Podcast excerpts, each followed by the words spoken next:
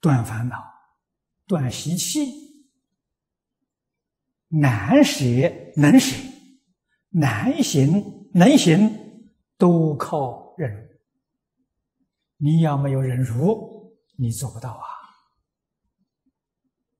所以忍辱波罗蜜在六度里头是非常非常重要的。你看释迦牟尼佛在《金刚经》这一会上。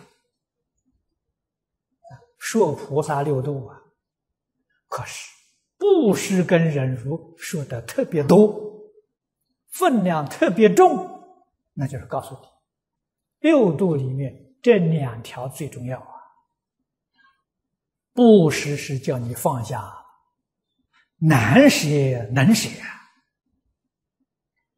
忍辱是你自己成就的一个关键啊，你能忍，后面才有精进。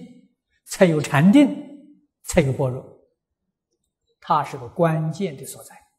如果不能忍，后面的全都没有了啊。那么你前面布施持戒所修的是六道有漏的福报，你修的福福德不是功德